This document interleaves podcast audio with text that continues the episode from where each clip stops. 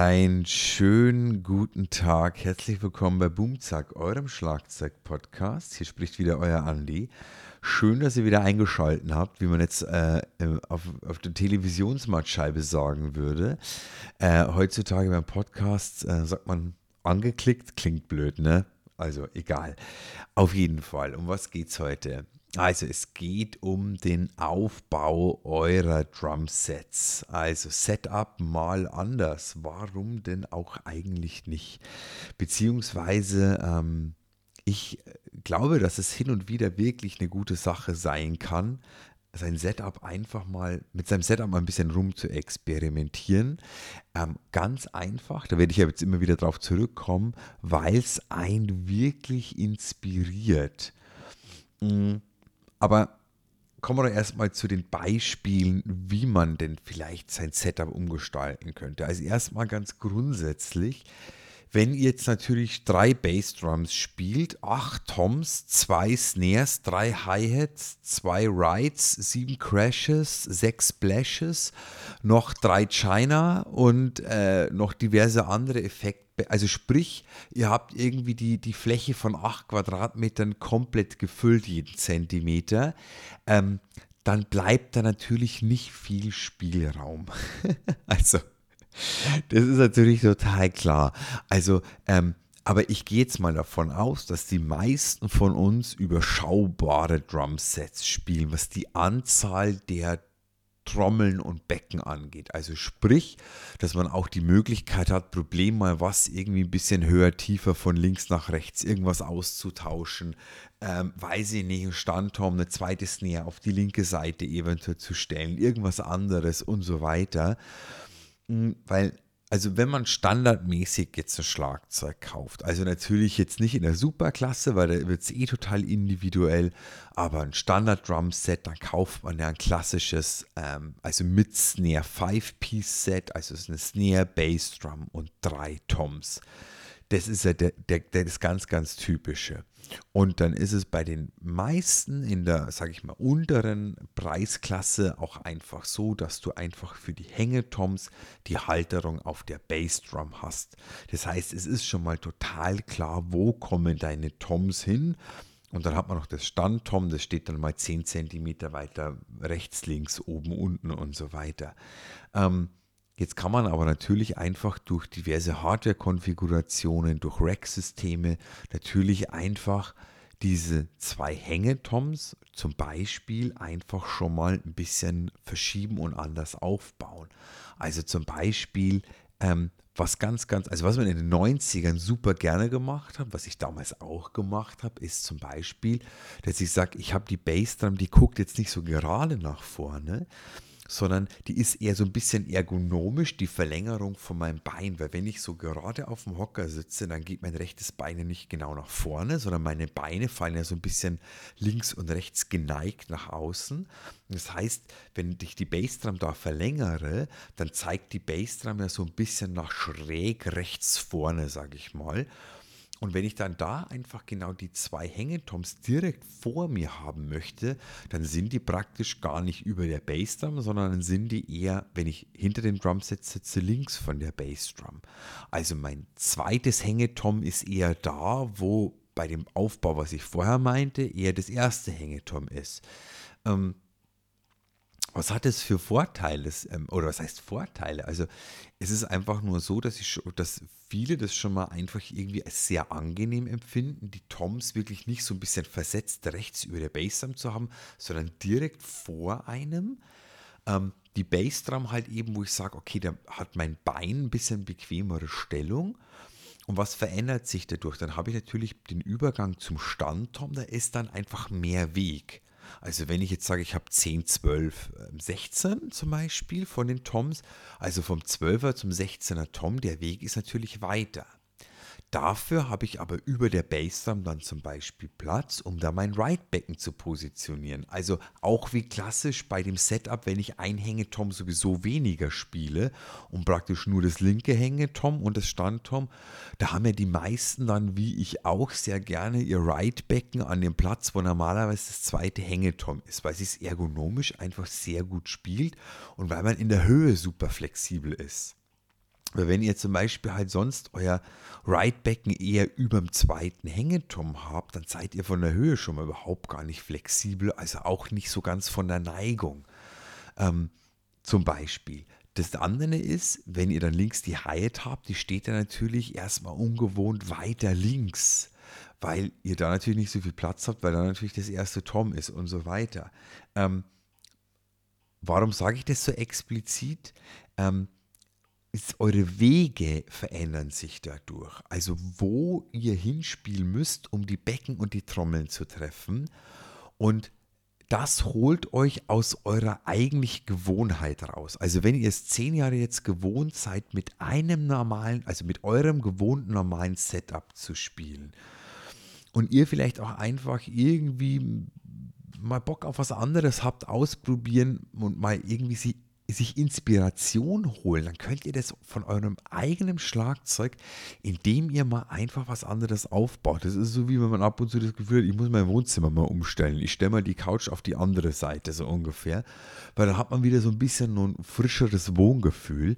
Und genauso ist es einfach wirklich am Drumset und es beflügelt und es inspiriert einfach, finde ich teilweise ungemein. Jetzt, wenn ich einfach sage, okay, ich mache einfach meine zwei Toms 10 cm weiter links oder rechts, dann ist es natürlich noch nicht so ein ganz großer Unterschied. Aber ich kann ja auch zum Beispiel einfach sagen, okay, ähm, meine drei Toms, ich kann nur eins als Hängetom spielen und das zweite hole ich mit runter zum Standtom zum Beispiel. Oder ich hole es auf die linke Seite, also auf die Hi-Hat-Seite, wenn man jetzt normal von einem Rechtshänder-Set ausgeht. Ähm, wo ich sage, ja, okay, jetzt hängt es da links, das finde ich ganz lustig, aber jetzt will ich es ja auch in mein Spiel integrieren. Also wie kann ich denn das am besten? Also, und da wird natürlich dann zum Beispiel mein, meine, mein linker Arm ganz anders gefragt, weil wenn ich jetzt sage, okay, also wenn ich in dem Groove darüber gehen will, dann ziehe ich wahrscheinlich eher einfach natürlich mit, mit, mit links rüber. Aber wie müsste ich mich denn bewegen, wenn ich sage, ich will da mit rechts aber eigentlich auch hin? Und es bringt euch einfach dazu, darüber nachzudenken, okay, ähm, was möchte ich ganz gerne spielen und wie kann ich das umsetzen? Muss ich dazu vielleicht irgendwo einen Doppelschlag bzw. Paradiddle einbauen? Oder baue ich dann einfach, weil ich Zeit brauche, um den Weg mit der Hand zu gehen, den Bassdrum-Schlag ein zum Beispiel. Und auf einmal merkt ihr, ihr spielt zum Beispiel Patterns und Fills ähm, einfach neu, für euch ungewohnt, weil ihr nach Lösungen suchen müsst. Jetzt kann es natürlich auch einfach sein, dass ich sage, okay, also ich finde es aber trotzdem mit dem Tom auf der linken Seite eigentlich total unpraktisch, weil wenn ich einfach trotzdem irgendwie ein Fill spielen will, wo meine drei Toms integriert sind, ähm, dann finde ich es eigentlich wirklich total unpraktisch. Also das müsst ihr natürlich nicht so machen, nur weil ihr sagen müsst, äh, weil ihr sagt, ihr wollt euch da mal irgendwie fordern oder Andi hat in seinem Podcast gesagt, das wäre mal eine ganz coole Sache. Also da guckt natürlich auch einfach, was bietet sich für euch letztendlich an. Ähm, ich habe zum Beispiel bei meinem Rocken, äh, Rocken, bei meinem goldenen Rockset ähm, habe ich mein 14er Tom oben, also 14, 16, 18 sind da meine Tom-Größen, das 14er als Hängetom gespielt, 16, 18 natürlich als Standtom, aber bei Kamikaze Kings hatte ich das 16er links stehen und das 18er rechts. Das hatte hauptsächlich den Grund, weil wir hatten viele Parts, wo einfach so gemeinsam die tiefen Toms gespielt wurden. Und ich fand einfach, dass es extrem cool aussieht von vorne, wenn der Drummer nicht auf eine Seite haut, sondern mit links eben nach links und mit rechts nach rechts, dann kann man halt immer eine riesen Bewegung mit seinen Armen machen. mir ging es ja bei der Band um viele Show-Effekte.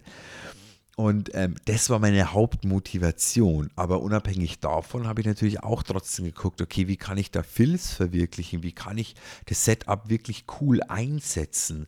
Oder wenn ich sage, okay, das ist einfach der Tom Groove, ähm, wann kann ich mal mit links gut äh, rübergehen oder spiele ich den eh mit links eher durchgehend, zum Beispiel, dass ich mal die Arme wechsle, wenn ich sage, ich habe halt Dunku, Dunku, Dunku mit rechts schnellere Achtel, dass ich sage, die spiele ich nicht nur mit rechts am 18er Tom, sondern vielleicht halt auch mal mit links am 16er Tom.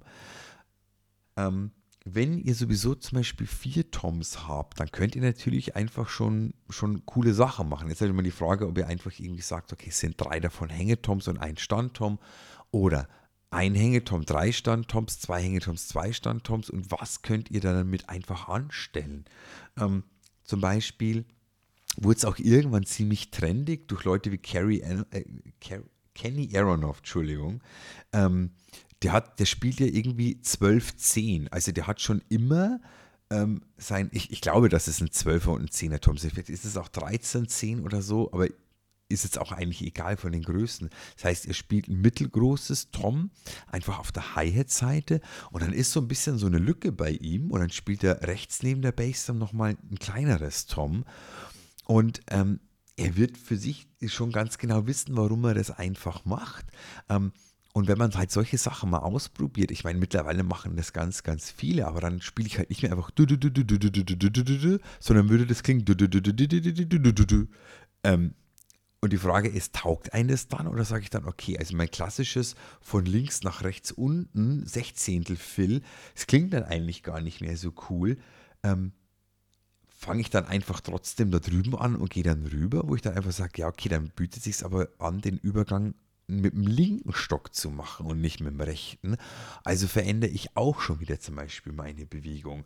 Und das sind so Kleinigkeiten, die aber tatsächlich wirklich auch auf total neue Ideen bringen können. Zumindest war das bei mir einfach wirklich sehr, sehr häufig der Fall. Ich habe zum Beispiel mal ausprobiert, ähm, das war einfach nur, weil ich da Platz hatte. Das war wirklich der einzig blöde Grund. Ähm, das war bei meinem Saka-E-Set, als ich das in der Musikschule aufgebaut hatte und auch so ein paar Aufnahmen zu der Zeit gemacht habe. Da hatte ich erst auf der linken Seite eine zweite Snare ganz typisch, spielen ja auch viele, dass man einfach unterschiedliche Snare-Sounds hat. Und ähm, ich habe dann aber mit einem Sample-Pad auf der linken Seite arbeiten wollen und habe dann einfach die Snare, weil da Platz war, rechts neben mein Standtom gestellt. Und erstmal eigentlich nur, um es gar nicht großartig zu benutzen, sondern war halt einfach Platz. Ansonsten war da eh was da ziemlich eng. Und ich dachte mir, bevor ich es jetzt irgendwie abbaue und in, in, ins Case irgendwie reinstelle, es einfach dahin, passt schon. Und irgendwann bin ich drauf gekommen, dass ich mir dachte, okay, jetzt spielst du mit der linken Hand dieses Sample Pad, jetzt musst du eh gucken, weil da wollte ich dann eh sagen, ich habe fixe Grooves, die ich einfach mit meinen Füßen und mit meiner rechten Hand spiele und gucke, wie ich dieses Sample Pad benutze. Auf dem Sample Pad hatte ich keine Percussion Sounds oder sowas, sondern ich hatte Voice Samples. Ähm, ich habe auch ein, ein, ein oder zwei Videos habe ich irgendwie online davon. Ich wollte damit eigentlich viel, viel mehr machen, aber habe dann einfach nicht die Zeit gefunden. Ich fand es nämlich total witzig. Also ich habe dann so Sachen gemacht wie ähm, von, den, von den Blues Brothers einfach ähm, aus dem Film äh, das Audio rauszuschneiden und das dann zu zerstückeln und auf die Pads draufzulegen. Oder so bekannte Sachen wie von Martin Luther King, zum Beispiel I Have a Dream. Da hatte ich wirklich so I auf dem einen Pad und Have auf dem nächsten. Das heißt, I Have a Dream konnte ich, wenn ich viermal anschlag, dünn, dünn, dünn, dünn, I Have a Dream. Und da konnte ich halt dann so lustige Sachen machen, letztendlich diese, diese Wörter unterschiedlich einsetzen und habe halt einfach geguckt, okay, was, was fällt mir dazu ein? Und was kann ich einfach mit einer Hand umsetzen? Und das Witzige war dann, weil ich habe bei dem Setup, oder das mache ich grundsätzlich eigentlich gerne, jetzt nicht unbedingt beim Rock-Setup, aber so, wenn ich für mich einfach ein, zum Spielen Setup habe, dass ich rechts eine zweite Hi-Hat habe. Das heißt, ich habe auf der rechten Seite Right Back ein Hi-Hat und ich hatte rechts neben dem Standtom die Snare und ich hatte eben das Standtom. Und da habe ich dann eben geguckt, wie ich da mit Hi-Hat, Snare, Standtom, Bassdrum, eh, was ich dafür, was mir da für Grooves einfach einfallen und dass ich dann eben die linke Hand frei habe, dieses Sample Pad zu bedienen. Das war echt abgefahren, weil, ähm, weil die Bewegung auch eine andere ist. Also wenn du da rechts eben drüben bist und da steht nochmal rechts außen eine Snare, das ist einfach von der Bewegung, war das einfach für mich super ungewohnt. Ähm, Genau. Und wie gesagt, immer die Sache, ich finde, es beflügelt und inspiriert einfach total. Habe ich jetzt aber auch so schon zum dritten Mal erwähnt, äh, werde ich mich jetzt zügeln. Was fällt mir noch dazu ein? Zweites Snare ist schon ganz klar. Die kann man natürlich auch, keine Ahnung, wo im Set integrieren. Mittlerweile ist es auch irgendwie ganz witzig, dass sich Leute da, wo es Hängetom eigentlich ist, eine zweite Snare hinstellen. Oder sowas wie ein Timbale oder Octobahns oder Rototoms. Das ist ja alles, also sind ja einmal so Trends auch bei uns DrummerInnen. Aber ähm, Rototoms jetzt nicht ganz so im Moment, aber mit Octobahns und diese Geschichten, das ist ja auch schon wieder längst, finde ich, irgendwie ziemlich angekommen bei uns. Ähm, das andere sind natürlich die ganzen Becken. Also habt ihr eine zweite Hi-Hat? Wo stellt ihr die hin? Ist die einfach nur geschlossen? Ist die geöffnet? Oder habt ihr sogar irgendwie so ein Zeilzugsystem, das ihr auch mit dem Fuß und dann mit welchem Fuß die auf und zu machen könnt? Kann ich mir ja auch rechts neben die Bassdrum hinstellen. Dann ist bloß die Frage, wenn ich da meinen rechten Fuß drauf habe und ich habe nur eine Bassdrum im Single-Pedal, dann kann ich keine Bassdrum mehr spielen. Aber habe ich vielleicht ein fettes, tiefes Tom oder sogar eine Gong-Bass oben irgendwo, wo ich das damit ersetzen kann. Ähm, auch schon wieder so eine Sache, wo ich sage, aber welche Groove-Ideen, auf welche Patterns komme ich dann letztendlich? Und das eine ist natürlich immer einfach, habt ihr schon ein Groove, ein Pattern, ein Fill im Kopf, dass ihr einfach dann gucken müsst, okay, durch welche Bewegung kann ich das realisieren und welche Alternativen muss ich dann eingehen? Von der Bewegung eben mit Doppelschlägen, mit mal einen Fuß einbauen und so weiter. Oder eben einfach andersrum, dass ihr sagt, okay, was allein diese unterschiedlichen Instrumente vom Aufbau, wenn ich jetzt einfach drauf losspiele, was passiert denn dann? Und passieren da einfach coole Dinge, wo ihr dann einfach auf neue Sachen kommt. Hm. Genauso, habt ihr ein zweites Right-Becken am Set und spielt ihr das mit der linken Hand, spielt ihr das auch mit der rechten Hand? Was macht man dann letztendlich damit? Oder habt ihr das auch beide rechts zum Beispiel? Sagt ihr aber zum Beispiel, okay, ich finde ähm, den Sound von der Glocke von dem Right-Becken cool und ich will aber den, den anderen normalen Right-Becken-Sound. Und wechselt ihr dann zur Glocke immer den weiten Weg zum Beispiel, was sehr, sehr ungewohnt ist. Aber ich meine nur, also kann man natürlich alles zum Beispiel machen. Ähm, dann einfach, weißt du, ich habe drei Crashbecken. Ähm, hängt die einfach mal andersrum auf. Ihr müsst ja gar nicht großartig hergehen und sagen, okay, ich stelle das Crashbecken 20 cm weiter rechts oder links, weil ich weiß nicht, ob das so einen riesen Unterschied macht, aber dann tauscht ihr einfach mal durch. Da, wo er 16er war, hängt jetzt das 18er hin und umgekehrt oder je nachdem, was ihr da einfach habt. Oder sagt ihr, okay, ich, ich spiele eigentlich nur drei Becken auf einem Set, ich habe aber eigentlich eine große Auswahl.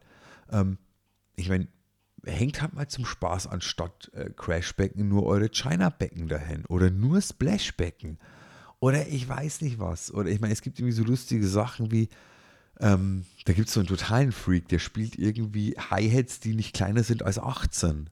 Also der nimmt halt einfach zwei Crashbecken oder Crash- und Ride-Becken und benutzt die halt einfach als Hi-Hat. Und ich meine, ich benutze von den High-Größen 13, 14, 15, also so standardmäßig. Ähm, wobei 15 schon relativ groß ist für die meisten. Aber du kannst natürlich auch einfach aus 220er Crashes dir eine Hi-Hat basteln. Ich meine, dann ist das Ding erstens riesig, also was passiert mit dem Platz drumherum? Schmeißt ihr die Sachen dann einfach raus oder müsst ihr das umstellen? Was, ist, was bringt das für einen Sound? Ähm, ja, wie passiert, wie kann ich dann, welchen Sound kann ich damit kreieren? Wie funktionieren dann die Öffnungen? Weil natürlich das alles viel, viel schwerer ist. Wie könnt ihr das mit eurem Hide-Pedal einstellen und so weiter? Das sind natürlich auch einfach solche Geschichten. Ähm, oder seid ihr es einfach zum Beispiel gewohnt, ein sehr, sehr großes Setup zu spielen? Also ihr habt sowieso fünf Crashes, zwei China, zwei Splashbecken, zwei Hides, ein Ride-Becken, zwei Snares, fünf Toms, zwei Bassdrums. Ähm, und okay, ich meine, muss man alles nicht machen. Ich will euch ja einfach nur ein paar Tipps geben, wenn ihr sagt, ich habe mal Bock, einfach da mal rumzuprobieren. Schraubt doch einfach mal drei Toms ab und fünf Becken. Und guckt mal, wie ihr damit einfach klarkommt. Weil die Sache ist ja einfach, ähm, ja, was, was, wie kann man seine Scheuklappen links und rechts öffnen? Und natürlich ähm, geht es mir jetzt da einfach ums Ausprobieren. Ich rede nicht davon, beim nächsten Auftritt das so zu machen, weil ich meine, da tut ihr euch wahrscheinlich nicht unbedingt einen Gefallen damit. Also dann müssen natürlich Dinge einfach funktionieren. Oder wo ihr sagt, hey, ich habe meine Band, da weiß ich, was ich brauche. Oder ich spiele in einer Metalband, da brauche ich meine vier, fünf Toms, meine zwei Bassdrums, meine vier, fünf, sechs Crashbecken, gar kein Thema. Aber habt ihr vielleicht noch ein Überset? Irgendwo, das sowieso deutlich kleiner ist und könnt ihr damit einfach rumprobieren, weil ihr damit vielleicht nicht immer einfach äh, Metal Double Bass Drum Grooves spielt, sondern vielleicht auch einfach andere Sachen ausprobiert und jetzt einfach sagt, okay, also mit Latin Jazz und Hip Hop Grooves und Funk Beats bin ich jetzt irgendwie durch. Jetzt suche ich irgendwie noch nach, nach anderen neuen Inspirationen. Vielleicht ist es ja mal sowas. Würde mich auf jeden Fall freuen, wenn euch das tatsächlich ein bisschen inspirieren würde. Bei den Becken kann man natürlich auch einfach ein bisschen, wie schon am Anfang mit dem Ride-Becken erwähnt, mit der Höhe der Becken, mit der Neigung. Ich meine, könnt ihr euch noch an Akiro Jimbo erinnern? Der war in den 90ern total bekannt, weil er hat diese von Yamaha, ähm, diese, der hatte so ein Hybrid-Set aus Akustik-Set und Elektronik-Set und hat damit ziemlich coole Sachen gemacht. Mittlerweile hört man nicht mehr so wirklich viel von dem, aber so Ende der 90er war der total angesagt und hat dann auf allen möglichen irgendwie Festivals und Workshops und so weiter gespielt. Und der hatte sein Ridebecken ewig hoch und fast komplett, was heißt, also fast komplett sozusagen vertikal. Also wirklich, der musste seinen Arm richtig nach oben ausstrecken und ich könnte so nie, oder ich würde so niemals mein Right-Becken spielen wollen. Aber es macht wahrscheinlich schon einen Unterschied, ob ich sage, ich ähm, spiele mein Becken einfach mal so, obwohl ich es total gewohnt bin, das eigentlich viel weiter unten zu haben und viel flacher zu haben. Weil vielleicht inspiriert mich das einfach mal, dass ich meine Sechzehntel da ein bisschen anders drauf betone. Zum Beispiel die Glocke irgendwie anders einsetze, das Ridebecken nicht so sehr ancrashe, einfach nur weil sich so von der Neigung her vorher angeboten hat und so weiter. Mhm. Wenn ihr eine Kuhglocke an eurem Drumset habt, zum Beispiel, ähm, ich habe einen Schüler, der hat eine Kuhglocke am Drumset und der hat die irgendwie, ich weiß gar nicht, also das klingt so ein bisschen komisch, der hat die aber eigentlich mehr oder weniger vor der Snare. Ich weiß gar nicht, wo der seine Toms hat oder wie der das irgendwie hat. Aber auf jeden Fall kommt der praktisch mit beiden Händen ziemlich gut zur Kuhglocke. Und der hat mir neulich so einen Groove vorgespielt, wo er abwechselnd mit links und rechts zwischen Snare und Kuhglocke hin und her wandert. Das ist ein irrer cooler Groove. Also ähm, bei uns im Unterricht hat er es einfach auf Tom 1 anstatt Kuhglocke gemacht. Aber auf so einen Groove wäre ich never ever, würde ich persönlich kommen. So zum Beispiel. Aber ich meine, der hat auch irgendwie Rototoms an seinem Set und hat das irgendwie, keine Ahnung, wie zugekleistert. Und der steht da halt im Moment einfach total drauf und probiert halt da einfach auch viel rum. Und da kommt der halt wirklich auch auf echt geile Patterns und Grooves einfach. Richtig coole Sache. Okay. Wie dem, ja, jetzt mache ich hier mal wieder einen Punkt. Jetzt sind wir fast 23 Minuten hier. Das reicht auch schon langsam mal wieder. Leute, probiert es einfach aus, wenn ihr Lust drauf habt. Wenn nicht, ist es genauso okay. Dann denkt ihr euch, okay, Andi, hast du wieder deinen Senf dazu abgegeben. War eine nette Folge. Mal gucken, was du beim nächsten Mal zu erzählen hast. Ist genauso okay. Leute, ich wünsche euch mal wieder alles, alles Liebe und Gute fleißig weiter trommeln. Macht's gut. Bis zur nächsten Folge. Euer Andi.